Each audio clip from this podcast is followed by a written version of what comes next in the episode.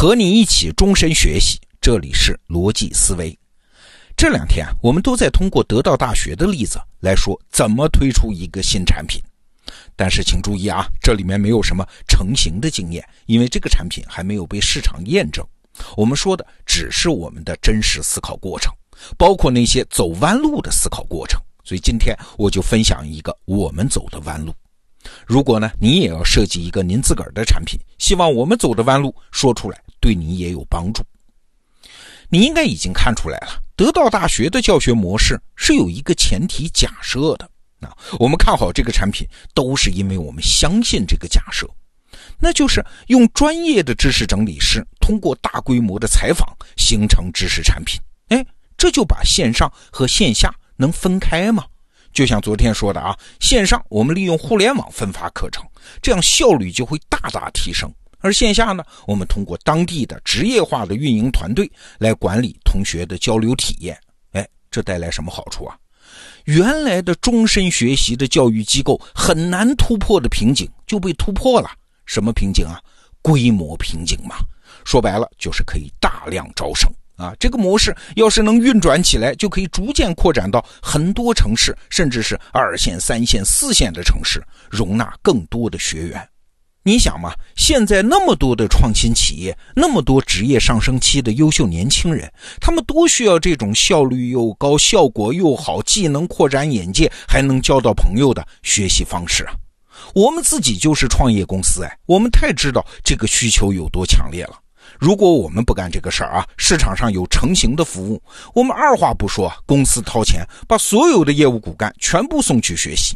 所以，我们刚开始判断需求是明摆在那儿的，市场非常大，这是一个了不起的创新。但是慢着，别以为产品对路、市场广大，这个事儿就可以顺风顺水做起来了。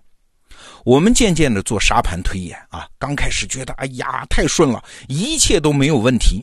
但是推演到招生策略的时候，我们发现坏了，难题出现了。你想，招生无非是两个办法：第一，面对个体用户自由报名入学；那第二呢，是面对企业用户，企业推荐入学。那你别看这是两个都行的办法啊，但是背后的业务逻辑是不一样的。前一个呢，是所谓的 to C 的逻辑，就是直接面对消费者。而后一个呢，是所谓的 to B 的业务，是面对企业的。但是我们发现，无论哪个业务逻辑，只要往下一推演，就发现不可持续。你想，第一，自由报名，直接面对用户招生，那同学的热情啊、意愿呐，肯定没问题啊。但是只要规模一大，就很难保证一个班上同学交流的质量啊。道理很简单嘛，虽然来的都是热爱学习的人，但是他们的年龄啊、行业啊、认知水平啊，差距很大的，互相之间难免沟通困难。好了，我们再来看第二条路，如果用企业推荐呢？哎，企业是用真金白银雇佣的员工啊，等于是已经替我们挑选过一遍了嘛。如果又是在企业里面带个小团队的人，那就证明他的综合能力，包括业务能力、沟通能力已经被全面认可啊。如果企业又愿意花钱送他来学习，说明也很看好这个人的未来发展。哎，得到大学的学生要全是这样，那水平就有保证了。怎么样？听起来很不错吧？但是另外一个问题又来了：企业推荐来上学的人，这学习啊就变成了工作之外的任务，他未必有真实的学习意愿，白来的机会，当事人是不会太珍惜的，这是人性啊。所以往未来一推演，只要招生规模一放大，得到大学很容易就沦为一个企业大学的外包培训班啊。我们本能上就会只追求企业老板满意，而学生的学习体验呢？就未必那么好喽，所以你看，这又是一个不可持续。对，刚才我说的就是我们公司常用的一种思维方式，叫延长线思维。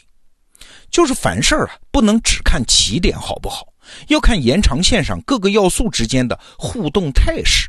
如果在延长线上是一个走下坡路的事儿，起点再好也不能干啊。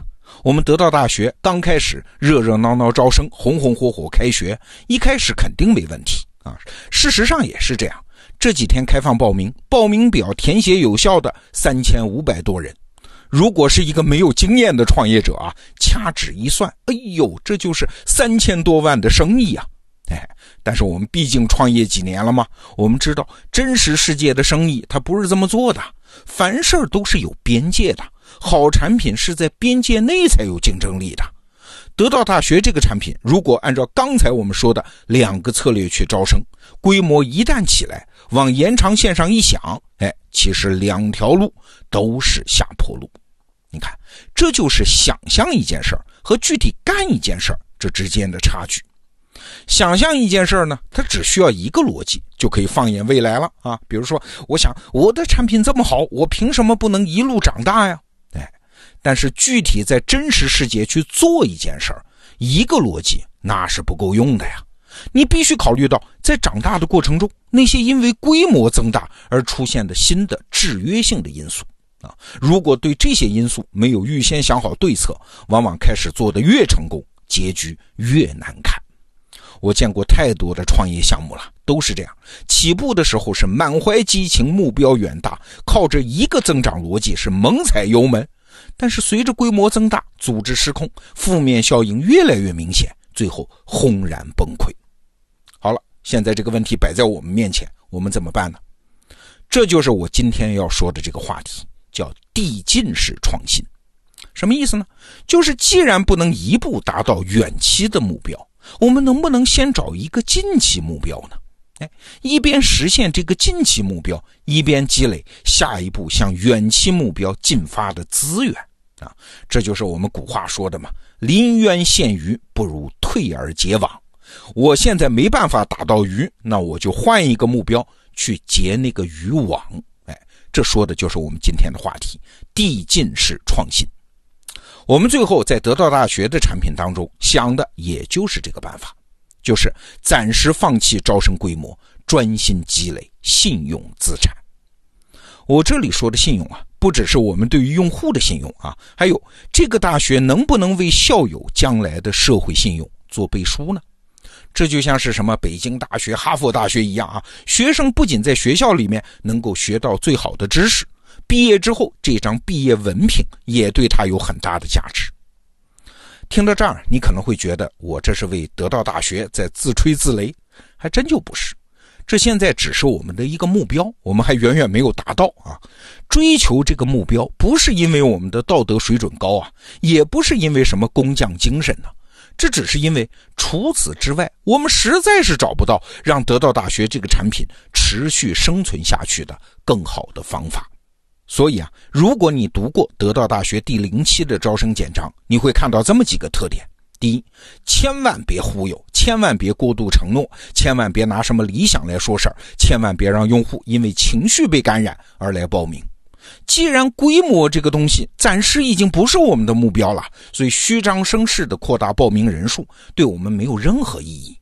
所以啊，这份招生简章，我们刻意把它写成了一份极其简单的说明文啊，只把该说的信息说清楚就行了。那第二点呢，就是我们特别强调了严格面试。这几天啊，我们的同事分成九个组，加班加点的在面试。面试的时候，我们不是想着考察对方怎么样，都是爱学习的人，都挺好。我们是反过来问自个儿一个问题啊。哎，这个人坐在我对面啊。通过我们的问答，我能不能判断出来，我心里想不想跟着这个人学东西呢？如果答案是否定的，那不管这个人条件多好，都暂时搁一搁。这是第二点。第三点，我们特别强调了推荐人制度。我们要求的推荐人啊，不是什么有名望的人，而就是报名者身边的直接的工作领导。这样的推荐人才会全面了解报名者的情况吗？而且为了防范那种碍于情面的随意推荐，我们是不让推荐人写推荐信的，而是直接留下推荐人的电话，我们给他打电话。在电话里面，我们当然就听得出来，这位领导是不是真的了解这位报名者，是不是真心的在推荐他。你听得出来的啊？这几条措施一旦执行到位，其实对我们现在来说有很大的副作用。哎，比如说一批热心用户被泼冷水嘛，再比如说一批推荐员工的企业会被驳面子嘛。事实上啊，这两天这种事已经在发生。但是没办法呀，我们如果不先拥有巨大的信用资产，后面的规模追求也不会实现的。没有踏上这第一级台阶，后面的台阶也上不去的。